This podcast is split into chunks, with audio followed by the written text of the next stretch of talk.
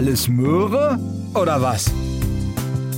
Der Gartenpodcast von NDR1 Niedersachsen. Und da sind wir wieder mit einer neuen Folge von Alles Möhre oder was. Die Tage werden wieder etwas länger und viele Hobbygärtnerinnen und Hobbygärtner legen langsam schon wieder los. Was steht jetzt an? Das sind drei bis vier Punkte, denke ich. Wir können testen, ob unser Saatgut aus den Vorjahren noch keimfähig ist, damit wir nach der Aussaat nicht vergebens auf Jungpflanzen warten. Wir können uns Anzuchtgefäße basteln. Das spart Geld und ist auch ganz einfach. Und wir können demnächst auch die ersten Gemüsekulturen auf der Fensterbank vorziehen und sie etwas später in ein Frühbeet umziehen lassen. Über all diese Punkte sprechen wir in dieser Folge und es gibt auch Tipps zu empfehlenswerten Gemüsesorten, die wunderbar in so ein Frühbeet reinpassen. Unsere Expertin ist dabei Claudia Heger, Gartenfreundin und Diplombiologin aus Braunschweig. Ihr kennt Claudia ja bereits aus vielen Folgen und ich bin Ralf Walter, Redakteur beim NDR in Niedersachsen und ich freue mich auch darauf, demnächst wieder im Garten Garten loslegen zu können. Also Claudia, erst nochmal, ja, herzlichen Dank, dass du heute wieder den Weg ins Funkhaus gefunden hast. Ja, ich freue mich auch wieder auf die Sendung. Okay, dann gucken wir doch mal, wir sind ja alle neugierig, wie sieht es denn zurzeit in deinem Garten aus? Ist da schon was? Die Zaubernuss ist noch ein bisschen sehr weit zurück. Hier in der Stadt ist es ein bisschen wärmer, deswegen ist sie hier weiter. Bei uns noch nicht so. Und Aber die ersten, also die Hamamelis, ne? Die Hamamelis, ja, die ja. Blüht schon. Ja, ja, ähm, die ist bei mir noch ein bisschen zurück. Nun hat sie aber auch eine, eine Nordseite mhm. und da kriegt sie natürlich nicht so viel Sonne ab, deswegen kommt sie auch später. Aber ich habe die ersten Winterlinge schon gesehen. Ja. Und die Christrosen sind eigentlich schon seit Dezember am Blühen. Also es ist schon Farbe im Garten. Ist ein bisschen Farbe ist da, ja. Gut, und auf der Fensterbank sind da bei dir schon die ersten Samen so in der Erde, in den Anzuchtgefäßen oder? Ja, äh, im Februar kommt so das erste. Ich äh, habe schon Samen gekauft für Geranien, mhm. beziehungsweise eigentlich Pelargonien. Die ziehe ich eigentlich immer selber vor, weil man da, wenn man da rechtzeitig äh, Pflanzen auf den Weg mhm, bringt, mhm. die werden wunderschön. Also kann man auch selber ziehen, aber man braucht natürlich den Platz dann nachher. Später ziehen die dann ins Gewächshaus um, wenn der Platz zu eng wird, weil die auch äh, so ab Anfang April auch dann äh, in einem ungeheizten Gewächshaus den praktisch leichte Fröste überstehen können. Ne? Das geht. Mhm. Aber so, naja, das erste, was so kommt, das ist Paprika. Ah, ja. Paprika und Chili. Mhm. Das sind so die ersten. Dann äh, die Andenbeere, die muss auch sehr früh auf den Weg gebracht werden. Und alles andere kann man dann auch ein bisschen später machen. Mhm. So Kohlsorten und sowas, das geht auch erst dann Anfang März, weil das relativ schnell wächst. So ein paar leckere Kohlsorten haben wir nachher auch noch mit hier ja. in der Möhre sozusagen drin. Äh, du kaufst ja wahrscheinlich nicht jedes Jahr ganz neuen Samen oder immer neuen Samen, sondern du hast ja auch noch Samen aus mhm. dem Vorjahr. Da muss man ja aufpassen, also die können ja nicht ewig verwendet werden. Mhm. Da steht ja auch ein Datum auf der Tüte immer hinten drauf. Ne? Ja, wobei dieses Datum, das ist eher zufällig. Also wer sich so ein bisschen auskennt, der weiß, welche Pflanzen wie lange keimfähig sind.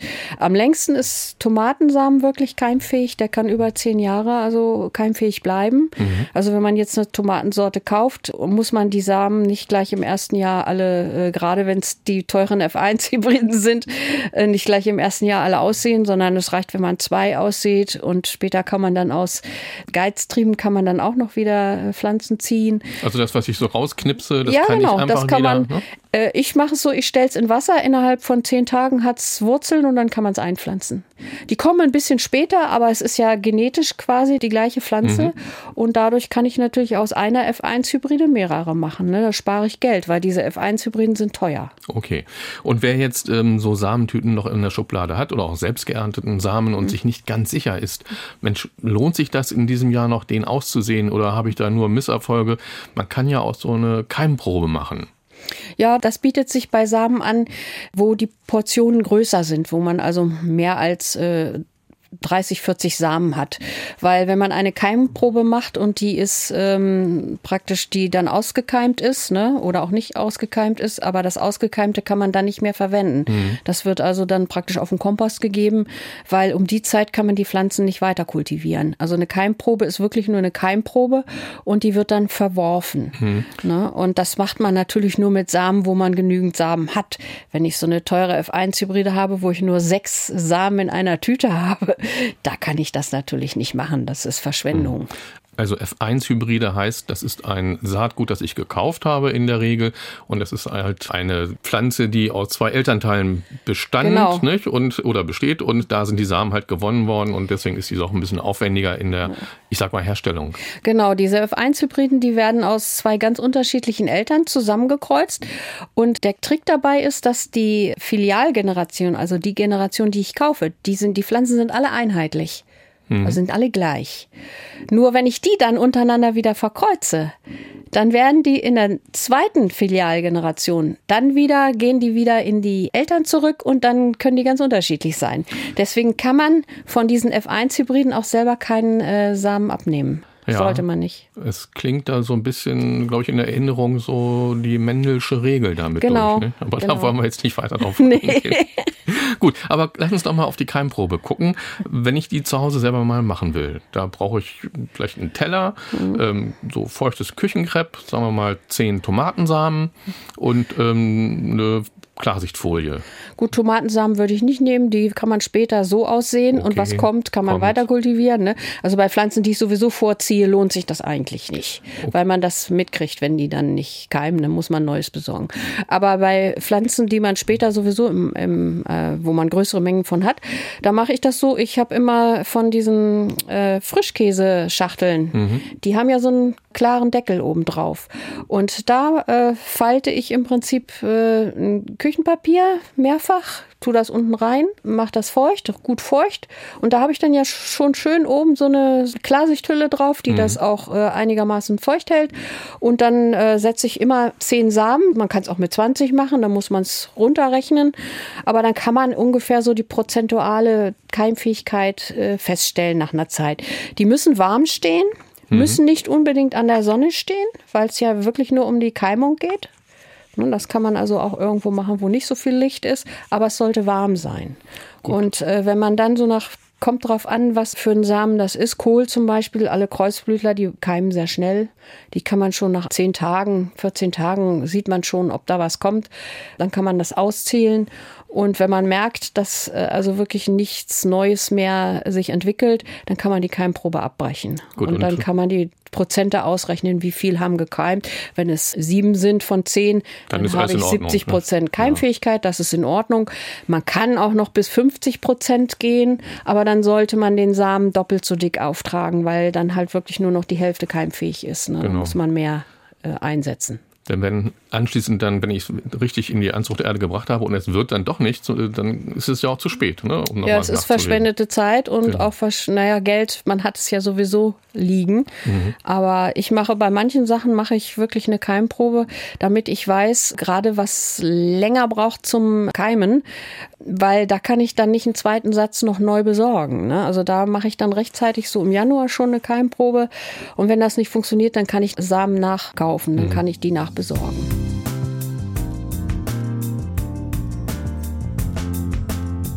Dann haben wir jetzt also das mit den Samen geklärt, haben uns einige zurechtgelegt, vielleicht unsere Lieblingssamen von unseren Lieblingsgemüsesorten beispielsweise und brauchen jetzt Anzuchtgefäße. Also Gefäße, wo die Erde, die Anzuchterde reinkommt und dann der Samen oben drauf mhm. oder die Samen. Natürlich kann man sich diese Gefäße kaufen, gibt es ja in mhm. Gartengeschäften und so weiter und so fort. Aber wir können sie uns auch selber basteln. Und das machen wir jetzt mal so ein bisschen jedenfalls.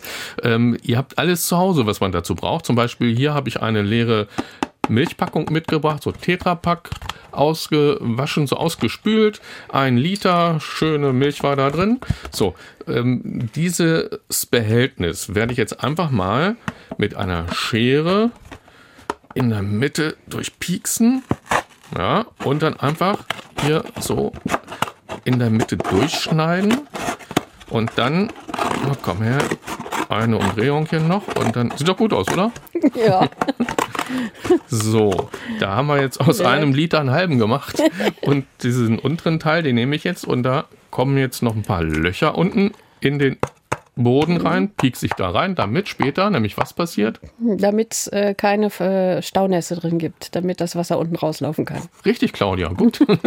also, dass das Gießwasser, das Überschüssige, ablaufen kann. Hupsa. So, und Jetzt haben wir also hier einmal diese Tetrapack-Packung halbiert. Das geht aber auch mit Kunststoff-Wasserflaschen zum Beispiel. Könnte Kann man ich auch nehmen. machen, ja. Mhm. Auch durchschneiden, also halbieren, unten in den Boden wieder Löcher rein. Dann habe ich hier, ja, da waren Tomaten drin, so ein Kunststoffschälchen aus dem Supermarkt. Da sind sowieso schon Löcher drin. Da sind unten schon Löcher drin, genau. Da muss ich gar nicht selbst noch aktiv Da werden. mache ich zum ähm, Feuchthalten unten immer noch ein Vlies, also ein Küchenpapier unten rein. Ah ja. Bevor ich die Erde reinbringe, dann geht das auch durch die Löcher nicht gleich unten wieder raus, die Erde. Genau. Also da mache ich dann immer. Und das hält auch ein bisschen die Feuchtigkeit dann drin, Sehr gut. weil es sonst gleich durchläuft. Und dann habe ich hier auch noch, ja, da war Seelachs drin, so ein kleines Behältnis. Ja, das kann man praktisch mit den Frischkäsepackungen ähnlich machen. Wenn es dann zu eng wird, muss man sowieso äh, auseinanderpflanzen, pikieren und in ein größeres Gefäß pflan- pflanzen. Genau, und da ist auch noch ein Deckel dabei. Das heißt, ne, wenn ich den hinterher, also Erde drin, Samen drin, angegossen, dann kommt der Deckel so leicht drauf und dann habe ich so eine Art Mini-Gewächshaus. Und wenn die Pflanzen größer werden, dann kann man den Deckel wegnehmen. Allerdings ist die Erde da unten nicht so viel. Äh, irgendwann muss man Ja. dann schon pikieren in ein größeres Gefäß. Es soll ja nur der Anschubs gegeben werden. Genau. Ne? Der Samen soll sagen, hey, hier fühle ich mich wohl, hier treibe ich oder keime ich. Und dann geht's hinterher in die Vereinzelung vielleicht. Und dann habe ich hier auch noch so einen Eierkarton, so einen Sechserpack. Ne? Da sagtest du auch immer, kann man gut verwenden, ne? so Mhm. ja, einen leeren kann man, Karton. kann man gut ver äh, verwenden. Meine Oma hat früher immer Tomaten drin ausgesät, Mhm. weil man kann diese Pappen dann auseinanderschneiden, wenn die Tomaten größer werden. Also sie hat sie dann auch teilweise direkt pikiert da drin und dann einfach auseinandergeschnitten und so mit den Kartons in die Erde gesteckt, weil die vergehen in der Erde. Ne? Die werden abgebaut und Mhm. Also die Pappe ja, verrottet Die irgendwo. Pappe verrottet, ja. Gut. So, kommen wir nochmal hier auf dieses äh, Tetra-Päckchen, auf diesen halben Liter jetzt zurück. Ähm, den habe ich ja unten mit Löchern versehen. Da kommt jetzt, habe ich hier so einen Beutel Anzuchterde. Fülle ich jetzt auch Anzuchterde rein? Warum eigentlich Anzuchterde? Normale Erde habe ich auch mal probiert, ging eigentlich auch. Aber Anzuchterde soll ja immer ein bisschen besser sein. ne? Mola normale Erde hat den Nachteil, die ist immer mit Unkrautsamen behaftet. Ach so, ja, Und äh, wenn ich nicht genau sicher bin, äh, wie meine Saat keimt, äh, dann muss ich erstmal alles stehen lassen und dann habe ich das Unkraut auch mit dazwischen. Ja. Und wer das nicht unterscheiden kann, wird schwierig dann. Kann ja manchmal sein, dass man es nicht so genau sieht und weiß. Genau, und die, die Anzuchterde, die hat natürlich den Vorteil, die ist steril gemacht. Da sind keine Samen drin, keine Fremden. Und was ganz wichtig ist, äh, die Anzuchterde ist nur halb aufgedüngt, also mit der halben Düngermenge als eine normale Blumenerde, weil Samen und Jungpflanzen äh, reagieren empfindlich auf zu viel Salze. Und deswegen wird nur die halbe Düngemenge genommen, dann äh, können die Pflanzen also das besser vertragen. So, und damit hier in meinem Tetrapack, in dem aufgeschnittenen, auch so ein günstiges Kleinklima hergestellt wird, habe ich noch ein bisschen Frischhaltefolie mit. Ja. Die spanne ich jetzt da drüber. So, und damit das nicht verrutscht, habe ich auch noch ein Gummiband. Genau, das geht. Zack, und fertig ist auch hier das Mini-Gewächshaus. Genau. Sieht gut aus, oder? Kann man machen, ja. Kann man machen, sollte man auch machen. Also man Äh, kann's, muss es ja nicht kaufen. Also Nö, das kann man machen. Man kann aber auch einen vorhandenen Topf nehmen und da äh, so eine Frühstückstüte, also in eine Frühstückstüte reinstellen. Das ist so ein ganz dünner Kunststoff. Und einfach oben mit einer Büroklammer oder irgendwas dann verschließen. Und wenn man merkt, dass das keimt, kann man das aufmachen, dann zurückschlagen. Dann hat man im Prinzip in dieser Frühstückstüte schon so ein schönes Kleinklima zum Anziehen. Und wenn ihr jetzt zu Hause das auch alles schön nachgebastelt habt, dann könnt ihr schon ähm, zum Beispiel Chili oder Paprikasamen da reinfügen, denn diese Kulturen brauchen ein bisschen länger, bis sie dann aufgehen und eine gute Größe erreicht haben. Und falls ihr das machen wollt und da noch ein paar Tipps haben möchtet, dann hört doch mal rein. Es gibt nämlich eine Folge von Alles Möhre oder was mit Claudia Heger. Da geht es nämlich ausschließlich um Chili und Paprika und die Anzucht und die heißt dann auch diese Folge Chili, Paprika und Co.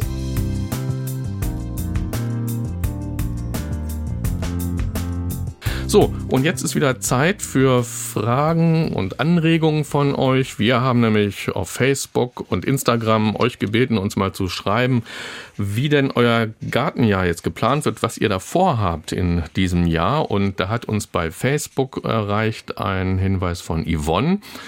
Und Yvonne möchte Möhren, Radieschen, Gurken, Salat, Tomaten, Zucchini und Kürbis in diesem Jahr anbauen. Also eine richtig bunte Mischung, Claudia. Hört sich gut an, oder? Hört sich gut an, ja. Es ist aber über eine längere Zeit, weil Tomaten, Zucchini, Kürbis und Gurken, das ist erst so Anfang Mai dran. Mhm. Ne? Die anderen Sachen, so Salat, Kohlrabi und so weiter, das kann man auch schon im Februar aussehen.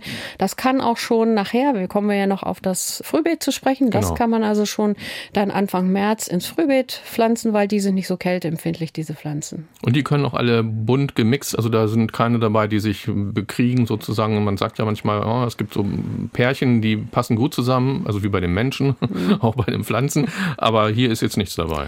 Nein, also Salat, Kohl und Tomaten, das verträgt sich. Also da sind keine Feindschaften zwischen. Okay. Linda hat sich auch über Facebook gemeldet und Linda hat auch viel vor, nämlich Kartoffeln, Gurken, Tomaten und da gelbe und rote Tomaten, Radieschen, Salate verschiedenster Sorten, auch Kürbis, ähm, Chili und Paprika, Möhren und dann noch eine kleine Blumenwiese dazu. Ist, finde ich, auch ganz wichtig, ne? dass man eine Blumenwiese hat, wo eben auch die ja, Blumen stehen, die die Bienen und Hummeln anfliegen, um dann anschließend auch sich um unser Gemüse zu kümmern. Genau, das sollte also auch auf jeden Fall immer dabei sein. Muss nicht unbedingt äh, so eine anspruchsvolle Blumenwiese sein. Das reicht hin, wenn da ein bisschen Klatschmund steht oder eine Kornblume. Da gibt es also, äh, ja, wie gesagt, die unterschiedlichsten Mischungen. Es soll ja einfach nur die Insekten anziehen, damit sie praktisch äh, die Pflanzen dann bestäuben, also unsere Gurken, Tomaten etc. Mhm. Und wenn Linda vorhat, auch ähm, gelbe Tomaten anzupflanzen, hättest du da einen Tipp, welche Sorte? Ja, gelbe gibt es also einmal die Yellow Pear Shaped. Mhm. Die ist etwas kleiner, sieht so ein bisschen birnenförmig aus, das sagt der Name ja auch schon. Ähm, eine sehr leckere Naschtomate und äh, die goldene Königin. Das Ui. ist auch so eine, die etwas größer wird, also normale Tomate, die in Gelb aber auch sehr gut schmeckt. So goldene Königin, mhm. hört sich schon mal gut an. Toma äh, Tomate hat sich auch, nein, Thomas hat sich auch gemeldet über Facebook. Der will nämlich in diesem Jahr ganz groß mit Tomaten loslegen. Mhm. Ich weiß nicht, äh, ob er Anfänger ist oder schon fortgeschritten. Sagen wir mal jetzt für alle Anfängerinnen und Anfänger eine gute Tomatensorte, die keine Probleme bereitet, ordentlich Erträge liefert, wunderbar schmeckt. Ach, also ganz wenige äh, Bedingungen nur erfüllt. Eine Buschtomate, ähm, ich glaube, die kommt eher aus den neuen Bundesländern Rotkäppchen. Rotkäppchen. Kann ich mhm. empfehlen. Das ist eine Buschtomate, die braucht man nicht ausgeizen, die kann man im Topf halten und die kriegt so mittelgroße Tomaten, die auch sehr lecker schmecken. Mhm. Okay. Ebenfalls über Facebook hat sich Anja gemeldet. Anja möchte Kartoffeln pflanzen in diesem Jahr. Sie weiß aber noch nicht, welche Sorte. Oh, mm. das ist ein weites Feld. Es kommt drauf an, was man machen möchte. Also ich bin immer im Sommer fürs Bunte. Mhm. Obwohl ich auch immer die Linda dabei habe. Linda ist so meine Kartoffelsorte und ist, glaube ich, auch bei den meisten, äh, die sich ein bisschen auskennen, äh, gerade bei den Haus- und Kleingärtnern, äh, ist die Linda sehr beliebt. Sie schmeckt sehr gut und mittlerweile gibt es sie auch wieder als Pflanzkartoffeln zu kaufen. Aber ich habe auch ganz gerne mal eine rote, rotfleischige oder Aha. eine blaufleischige Ui. dazwischen. Dann kann man im Sommer bunten Kartoffelsalat machen. Sag doch kurz die blaufleischige, welche wäre das? Ja, der blaue Kongo oder blaue Schwede ist, mhm. ist die gleiche Sorte. Sorte, die hat zwei Namen und dann gibt es die rote Emaille oder Heiderot. Okay. Die sind durchgefärbt rot. Es gibt auch äh, gelbe, die eine rote Schale haben oder eine blaue Schale haben, aber durchgefärbte gibt es von den roten nur diese zwei Sorten, also mhm. sind sehr mhm. wenige. Aber die lassen sich problemlos im Garten anziehen. Ich habe die jedes Jahr. Okay, wunderbar. Dann schauen wir jetzt noch auf Instagram. Da hat sich eine Nutzerin gemeldet und die möchte Blumen und ganz viele Rosen pflanzen. Und zwar für die Seele, für die Bienen und für uns selbst, also für uns Menschen. Das ist doch auch toll. Ja, das ist schön. Ne? Also nichts spricht dagegen. Blumen rein damit ne, ins Sofort, Beet? Sofort, ja. Gerade Rosen. Hm, da gibt es auch eine äh, Rose, die heißt auch Bienenweide. Ja, mhm. es ist nicht nur eine. Das ist momentan gerade so ein Trend. Mhm. Das sind Rosen, die äh, einfach äh, blühen, mhm. also nur praktisch die fünf Blütenblätter haben und in der Mitte ordentlich Staubgefäße. Ist ja wichtig. Gefäße, ja. Blüten. Aber äh, die gibt es eigentlich in allen Rosenklassen, äh, die es gibt. Also ob das jetzt eine Kletterrose ist oder eine Strauchrose, eine Beetrose, eine Bodendeckerrose oder oh. Zwergrose, die gibt es also alle in einfach und in gefüllt. Bei den gefüllten Sorten ist es natürlich natürlich immer eher möglich, dass die dann duften. Ne, weil der Duft mhm. ist praktisch an die Anzahl der Blütenblätter gebunden und je mehr Blütenblätter die Rose hat, desto mehr kann sie duften. Nicht jede duftet, aber äh, die Duftenden, die haben in der Regel immer richtig pralle Blüten, also viele Blütenblätter. Ja, wunderbar. Dann vielen Dank für die interessanten Fragen und Hinweise von euch und für deine Antworten, Claudia. Sehr gerne, ja.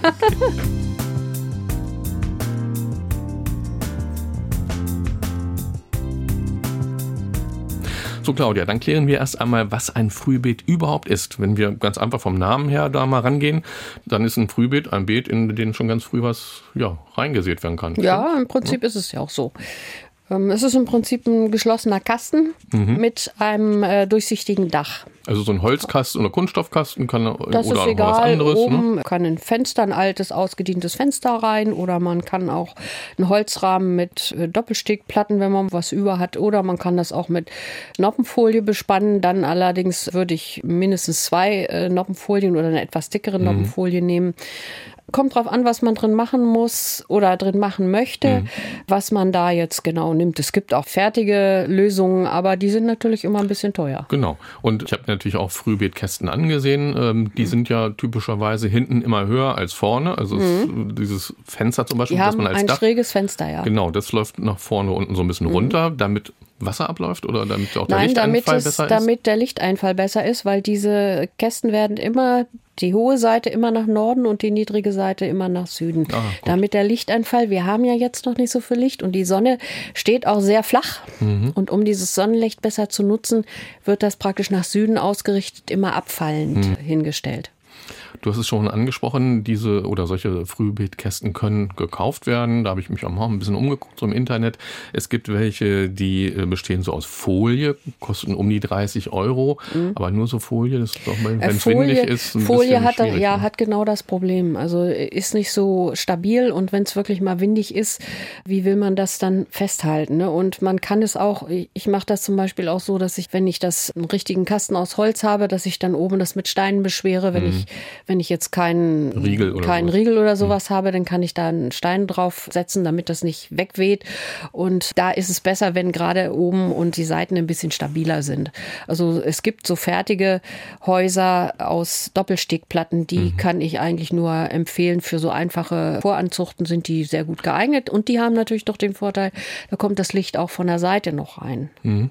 Da habe ich auch so einen Aufsatz und glaube, hat mal 50 Euro gekostet. Kinder hatten mir das mal geschenkt mhm. vor ein paar Jahren Jahren funktioniert mhm. immer noch. Also mhm. das ist tatsächlich etwas, was sich dann schon mal lohnt. Auch über Jahre hat man ja, ja was davon. Mhm. Das kann man auch ein bisschen in der Erde verankern, mhm. dass es nicht wegweht. Und nach oben hin, es gibt welche aus stabil aus Holz mit Glasfläche, gibt es also ja, nach oben hin gibt es keine Aus Alugestänge, das ist natürlich dann besonders teuer, hält ewig, hat aber auch Kältebrücken. Also am einfachsten ist wirklich ein Holzkasten, den man selber bauen kann aus Holz, wobei Holz ja mittlerweile auch schon nicht mehr so günstig ist.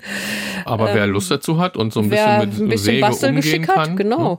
der kann sich das selber bauen. Gibt ne? es da so, na, so ein Grundmaß, was du vielleicht sagen könntest, wie groß, also wie von, hinten hoch? Von der Tiefe her würde ich es nicht äh, tiefer als 60 Zentimeter machen, weil ich muss ja von vorne immer noch hinten an die Rückwand rankommen, um mhm. die letzte Pflanze da auch zu erreichen. Von der Breite her, also es bietet sich dann an, wenn wir so 1,20 Standardbeetbreiten haben, 1,20 breit, 60 tief mhm. und vorne vielleicht so 30 Zentimeter hoch und hinten 40, 45, das reicht. Gut. Bei 60 tief. Also es ist eine leichte, leichte Schrägung drin. Dann muss ich nur noch ein altes Fenster irgendwo finden. Ja, oder eben so ja dann richtet sich nehmen. natürlich die Größe nach dem Fenster. Ne? Dann mhm. macht man den Kasten so, wie, wie man das Fenster halt hat. Man muss nur bedenken, dass das Fenster ja schräg drin ist. Ne? Also, mhm. Also dass es dadurch natürlich der Kasten etwas schmaler, also nicht ganz so tief mhm. werden darf. Ne? Sonst kriegt man das schräg nicht rein. Okay. Und ähm, den Gartenboden, müsste ich den vorher noch ein bisschen aufdüngen oder irgendwas machen, damit es den Samen und auch den Jungpflanzen darunter dann gefällt? Wenn ich äh, so einfache Sachen wie Radieschen oder Pflücksalat drin anziehen will, dann kann ich die ganz normale Gartenerde, die da vorhanden ist, nehmen.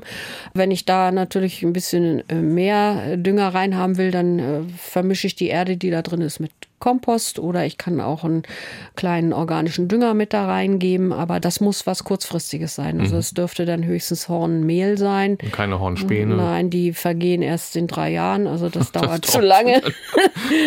aber eigentlich reicht es, wenn man Kompost vermischt mit Erde, mhm. je nachdem, was man drin machen möchte. Und wann kann ich dann loslegen im Frühbeetkasten? Naja, sobald die ersten Sonnenstrahlen kommen, äh, ein bisschen mehr werden. Also ich denke mal, ein ungeheiztes würde ich so Anfang März mit anfangen. Mhm. Also da äh, kann man dann schon mal ein Radieschen und, und ein bisschen Pflücksalat drin aussehen. Die sind nicht so kälteempfindlich, wenn es dann wirklich mal kühl wird. Sie sind ja geschützt. Mhm. Und worauf man sehr äh, genau achten muss, wenn man wirklich mal sonnige Tage hat, muss man natürlich auch das Frühbeet oben lüften, ne? dass also die Hitze sich darunter nicht staut. Deckel das ist für die Pflanzen äh, dann nicht gut. Ne? Es sei denn, man hat Frosttage, aber normalerweise ist es ja nicht, wenn die Sonne scheint, ist die Lufttemperatur im März eigentlich auch schon etwas wärmer draußen. Mhm. Also da schon wärmer außerhalb des Kastens und dann kann man es auch aufmachen. Also ja. es muss gelüftet werden. Du hast eben gesagt, ungeheiztes Frühbeet. Mhm. Ähm, es gibt auch Frühbeete sozusagen. Ich habe es gelesen in einer Zeitschrift, für die du auch schreibst. Da hast du das wunderbar formuliert. Ein Frühbeet mit Fußbodenheizung. Ja, ne? das gibt es. Ja, und das wollen wir auch jetzt gleich noch erläutern, wie ich da so eine ähm, ja, Fußbodenheizung reinkriege in so ein Beet. Und das Stichwort dazu lautet Rotte. Ja, genau. Claudia, Rotte. was heißt Rotte? Rotte ist im Prinzip eine Verrottung. Ne? Wenn also Mikroorganismen irgendwelche Substanzen umbauen und diese Mikroorganismen können dabei Wärme entwickeln. Hm. Und äh, das nutzt man. Das hat mein Opa früher schon äh, genutzt. Früher hatte man natürlich auf dem Land auch noch mehr Mist. Deswegen heißt das ursprünglich auch Mistbeet. Das ist ein beheiztes Mistbeet. Da wurde dann unten im Prinzip in die untere Lage so 20 Zentimeter äh, Mist reingebracht. Am besten natürlich Pferdemist. Also unter dem sozusagen Ganz unter dem Frühbeet habe ich so ein bisschen Jahr, was raus, ja, ja. raus dem Boden raus. Und ich muss im Prinzip Mist. so 50, 60 Zentimeter tief auskoffern, je nachdem, was ich da als Packung reinmachen will. Wobei Pferdemist äh, sehr gut äh, wärmt. Da braucht man nicht so viel, so 20 Zentimeter. Die muss man aber dann schon ein bisschen verdichten. Also, also nicht einfach nur locker, so. nicht richtig feststampfen. Ein bisschen was äh, muss schon zwischendurch noch Luft bleiben, aber ein bisschen verdichten. Und ganz wichtig ist, dass man den Mist von der Erde trennt, dass die Pflanzen nicht direkt im Mist stehen, weil Mist ist immer mit Mikroorganismen und auch teilweise Schadorganismen für die Pflanzen behaftet. Und wenn die direkt da drin stehen, können die natürlich in die Pflanzen mhm. übergehen. Deswegen habe ich da dazwischen immer noch entweder ähm, Laub, eine Laubschicht dazwischen oder ich kann auch Staudenreste, die ein bisschen lockerer sind, dazwischen machen, so, so trockenes, was im Frühjahr übrig bleibt. Und dann kommt eine Erdschicht, die braucht nach unten erstmal nicht so nährstoffreich zu sein, aber oben, mhm. also die oberste Schicht, da müssen also mindestens 30 Zentimeter Erde dann drüber, damit die Pflanzen nicht in den Mist reinkommen. Ne? Denn wenn die Wurzeln der Pflanzen in den Mist kommen, kann das äh, Probleme geben. Also die Pflanzen sollten dann nicht in den Mist unten reinwachsen. Okay, also beim Verrotten entsteht Wärme und mhm. diese Wärme, ja, die spüren die Pflanzen. Also ein paar Grad gibt das schon in diesem ja. Frühbeetkasten und dadurch komme ich halt eher zum Erfolg. Also die Pflanzen gehen besser auf und ich habe einen höheren oder einen schnelleren Ertrag. Ja, man kann so ein Mistbeet im Prinzip schon ja, Ende, Ende Januar, Anfang Februar kann man das schon anlegen. Mhm. Und dann muss man allerdings, wenn man so ein Mistbeet macht, erstmal überprüfen, wann die Rotte losgeht. Die geht ja nicht sofort los, das dauert ein Weilchen. Und der Mist ist ja in der Regel feucht. Feuchtigkeit ist ganz wichtig dabei, weil ohne Feuchtigkeit können die Organismen nicht arbeiten. Äh, Mist ist normalerweise feucht und dann ist er ein bisschen dichter gepackt. Er fängt dann an, Wärme zu entwickeln. So nach einer Woche, zehn Tagen kann man das mal überprüfen. Wird es denn wärmer mhm. als die Außentemperatur? Kann man ja mit so einem ganz einfachen Thermometer ausprobieren, ob das funktioniert funktioniert.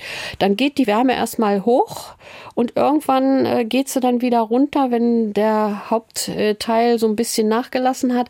Also es darf nicht zu warm drin werden. Also es sollte so bei 20 Grad nachts dann bleiben, ne? also über Nacht. Denn der Kasten ist ja abgeschirmt und wenn man so ein Beet macht, dann sollte man auch die Seitenwände noch isolieren. Ah ja, damit die Wärme. Ne? Früher hat Opa, Opa immer Laub bis äh, mhm. praktisch an den Rand oben ran gemacht. Heute kann man äh, Styropor außen drumherum machen oder auch innen in den Kasten reinarbeiten von der Höhe her. Und man sollte dann auch bei so einem Beet nachts über, wenn es kalt ist, das Fenster abdecken mit Schilfrohrmatten oder mit einem Jutesack. Man kann auch, äh, wenn man möchte, diese Noppenfolie extra noch drüber legen, um die Wärme in diesem Kasten über Nacht zu halten. Mhm. Ne? Nächsten Tag muss natürlich, wenn die Sonne scheint, das wieder ab das wieder runter, damit die Pflanzen Licht kriegen, damit sie wachsen können. Und es sollte, wenn es wirklich äh, sehr sonnig ist, auch gelüftet werden darunter, weil sonst wird es zu warm. Also das ist so eine Sache, da muss man ein bisschen drauf achten. Spitzengefühl und ja, sich so ja, rantasten, genau, das, aber es macht ja. Spaß und es Ja. hilft ja auch den Pflanzen dann. Wer jetzt aber, oder ich kann mir vorstellen, dass viele jetzt sagen, naja, Pferdemist, toll. Auf dem Lande gibt's vielleicht noch mal jemanden, der mir Pferdemist rüberreicht, aber so in einer Stadt, in einer größeren Stadt, komme ich doch an Pferdemist gar nicht ran. Aber es gibt ja trotzdem auch noch eine andere Möglichkeit, so ein bisschen Wärme im Frühbeet zu erzeugen, und zwar über so eine ähm, Kompostpackung. Ja, das kann man auch machen. Es wird ja eigentlich im, im Hoch- und im Hügelbeet wird das auch so gemacht, ne? Und das kann man praktisch als Packung in ein Frühbeet auch äh, reinmachen. Ähm, Normalerweise baue ich solche Beete immer aus Holz und die werden dann praktisch in der Erde auch verankert. Die bleiben also an Ort und Stelle, weil ich muss ja darunter die Erde auskoffern. Und bei so einer Packung muss man natürlich ein bisschen tiefer gehen, also 60 Zentimeter würde ich schon sagen. Und dann wird das genauso geschichtet wie in einem Hochbeet oder in einem Hügelbeet. Unten kommen grobe Äste rein. Es muss ein bisschen Sauerstoff, also ein bisschen Luft dazwischen sein. Dann kommen feinere Staudenreste. Dann kann man Laub drüber machen. Laub ist allerdings sehr stickstoffarm und auch Holz ist sehr stickstoffarm. Um halt die Rotte in Gang zu bringen, sollte man äh, diese Packung dann auf jeden Fall mit Hornspänen oder mit Horngries, äh, Hornmehl. Horngries, feinerem Hornmehl oder einem anderen organischen Dünger. Das kann zum Beispiel auch Schafwolle sein oder es gibt auch ähm, pflanzliche Materialien, die man kaufen kann. Aber man kann auch dann äh, weiter oben Kompost reinbringen. Aber das ist im Prinzip eine, eine, ein geschichteter Kompost und äh, oben wird dann quasi mit Erde gemischt Kompost eingegeben. Das ist aber nur die obere Schicht. Und das Problem bei dieser Anordnung ist, man muss nicht unbedingt eine strikte Trennung zwischen der Rotte und der Erdschicht haben, weil die Rotte halt nicht so stark ist. Ne? Also es, ist, es sind nicht so viele Bakterien und Pilze drin wie in einem Misthaufen. Und äh, dadurch ist die Gefahr, dass die Pflanzen also dann krank werden, weil sie in der Rotteschicht drin sitzen, ist nicht so gegeben. Hat allerdings auch nicht die Wärmewirkung. Na gut. Ne? Aber deswegen empfehle ich das auch erst dann so ab März zu machen, ab Anfang März. Okay. Dann haben wir ja immer noch ähm, Nächte, die kühl sind und da kann man schon so eine leichte Erwärmung drin haben. Aber ich würde da noch keine empfindlichen Sachen wie Tomaten oder sowas reinsetzen, Die sondern nicht. Kohl kann rein, Kohlrabi und Salat und Radieschen kann man natürlich reinmachen. Die sind nicht so empfindlich. Reinpflanzen, die sind nicht so empfindlich. Aber äh, so empfindliche Sachen, die dürfen erst ab Mitte Mai dann ins Freie.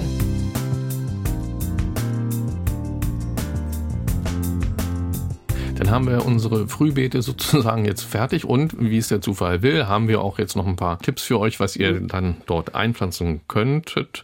Du hast es schon angesprochen, Radieschen wären nicht verkehrt. Ähm, da gibt es ja unter anderem die Sorte Korun, die hat rote Knollen, die sehr aromatisch sind. Wie groß werden die einzelnen Radieschen da? Weißt du das so? Hast du es schon mal probiert? Die können unterschiedlich werden, je nach Wachstumsbedingungen. Aber so, naja, so Durchmesser zwei, drei Zentimeter, also schon, das ist schon ganz ordentlich.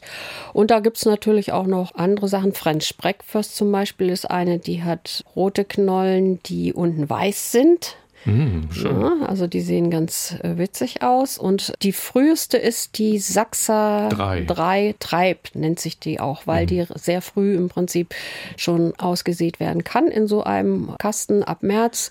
Ungeheizt kann das durchaus schon was werden. Gut, und Pflücksalat geht auch gut. Nicht? Da haben wir Ja. zum Beispiel den amerikanischen Braunen. Ja, das ist so der Standard, die Standardsorte oder der australische Gelbe oder eine hohlblättrige Butter. Hochblättrige Äh. Butter. Ja, der heißt hohlblättriger Butter. Ist er dann gelb oder Er ist äh, grünlich-gelb. grünlich? ja. gut.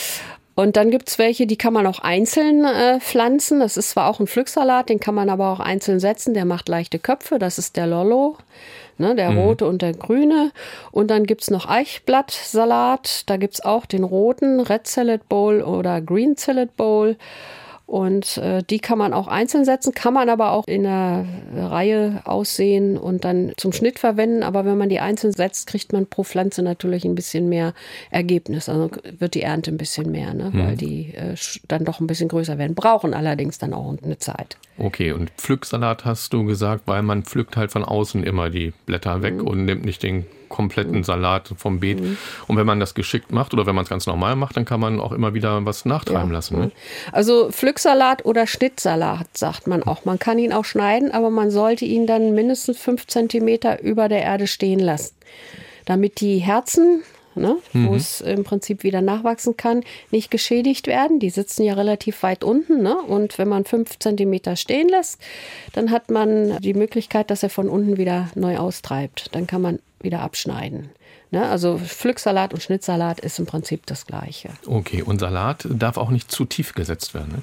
Nein, äh, das äh, mag der Salat gar nicht. Da kann es sein, dass er dann Fäule bekommt oder dass er nicht richtig wächst. Salat sollte immer ebenerdig gepflanzt werden. Wenn er also jetzt pikiert wird, auch möglichst nur die Wurzeln in die Erde und das andere wirklich oberirdisch stehen lassen. Bei Tomaten ist das anders und äh, Gurken und Kürbis nehmen das auch nicht so übel, wenn sie tiefer gepflanzt werden. Aber Salat ist ganz wichtig, da sollte das, was unten wächst, auch unten sein und das, was oben wächst, auch oben. Okay, die richtige Ordnung muss beibehalten werden. Ja. Ne? Ja, wie sehen eure Gartenpläne für dieses Jahr aus? Das haben wir gefragt und zwar bei Facebook und Instagram und da gucken wir nochmal in einer zweiten Runde auf das, was uns da erreicht hat. Anke hat sich über Facebook gemeldet ähm, und sie schreibt, dass ihre Paprikapflanzen schon keimen. Die brauchen aber bestimmt noch lange, bis sie Früchte tragen. Das können wir nur unterstreichen. Claudia, was meinst du, wann es losgeht mit dem Ernten? Ja, frühestens Mitte Mai. Mhm.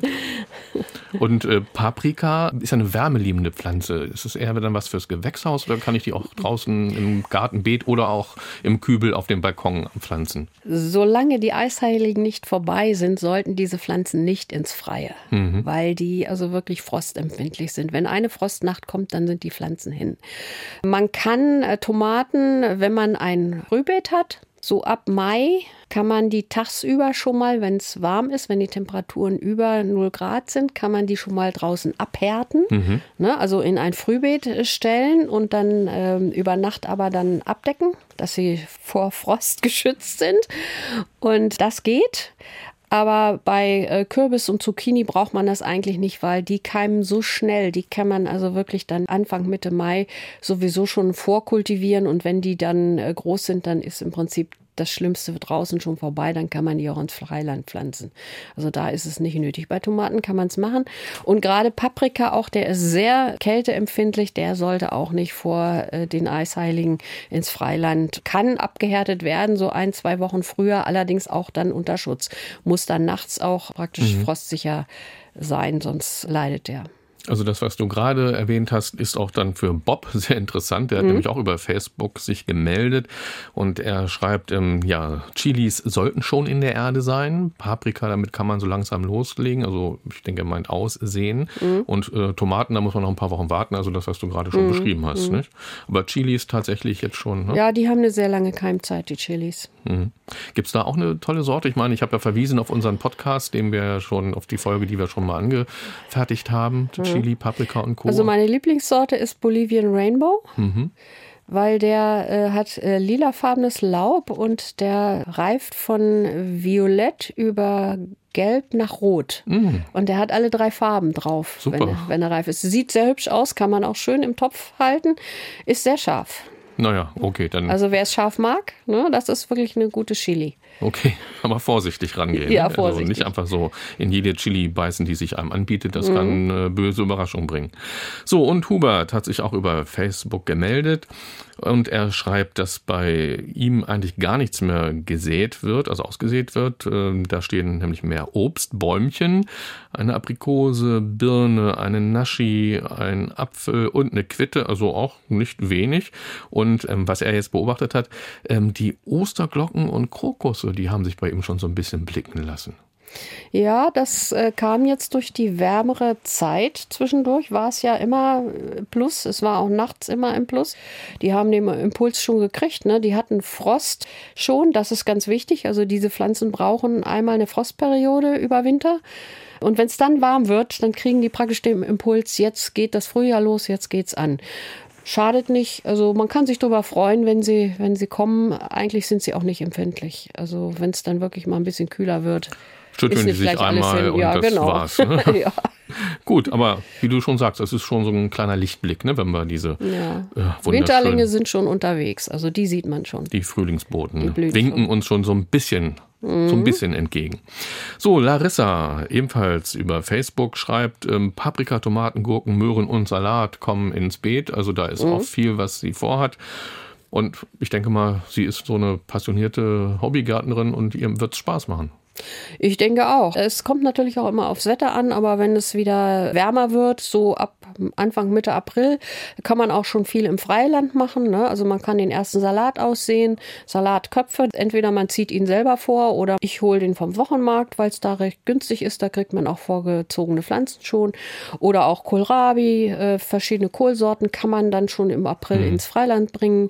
Man kann auch schon aussehen, äh, Möhren und Radieschen oder Zwiebeln, Steckzwiebeln kann man pflanzen. Das geht ab Anfang, Mitte April ist das schon möglich.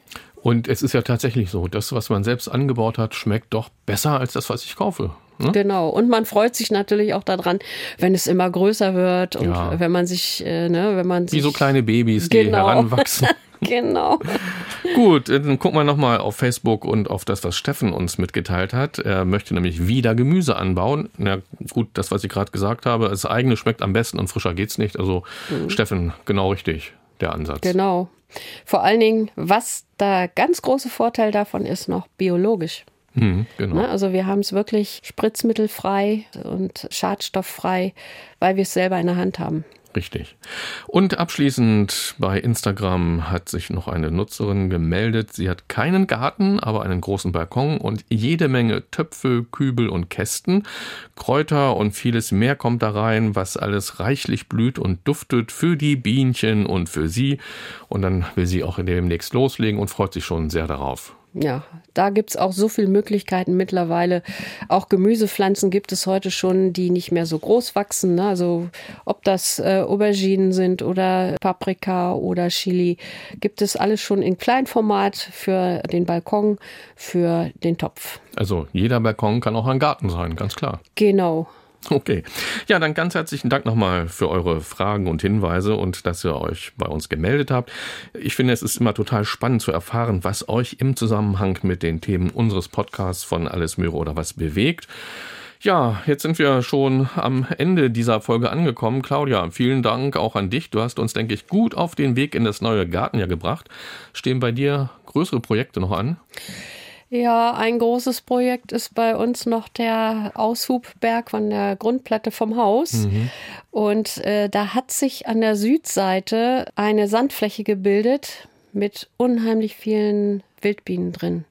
Und die möchte ich irgendwie nach hinten, wenn ich den Berg den größtenteils abtrage, mhm. da möchte ich natürlich den Rest, gerade da, wo die Wildbienen sind, den möchte ich erhalten. Und da bin ich jetzt am überlegen, wie mache ich das, um den nach hinten hin abzustützen, dass er nicht zusammensackt, wenn ich den Rest der Erde von der anderen Seite wegnehme. Ja, ne? Das ist einfach. ein Projekt. Okay.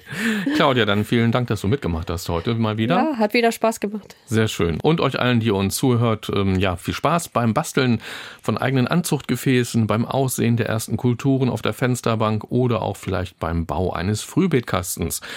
Dabei könntet ihr euch noch viele weitere Folgen übrigens anhören von Alles Möhre oder was. Die findet ihr in der ARD Audiothek, auf weiteren Podcast-Plattformen im Internet oder auch direkt bei uns auf ndr.de-ndr1 Niedersachsen-podcasts. Und viele, viele Gartentipps zum Lesen gibt es auch noch und zwar auf der Seite ndr.de-garten. Claudia Heger, Diplombiologin und passionierte Gartenfreundin und Ralf Walter vom NDR in Niedersachsen bedanken sich für das Zuhören und wünschen wie immer am Ende viel Erfolg und Spaß im Garten oder beim Gärtnern auf dem Balkon und schaltet gerne wieder ein, wenn es heißt Alles Möhre oder was? Der Gartenpodcast von NDR1 Niedersachsen.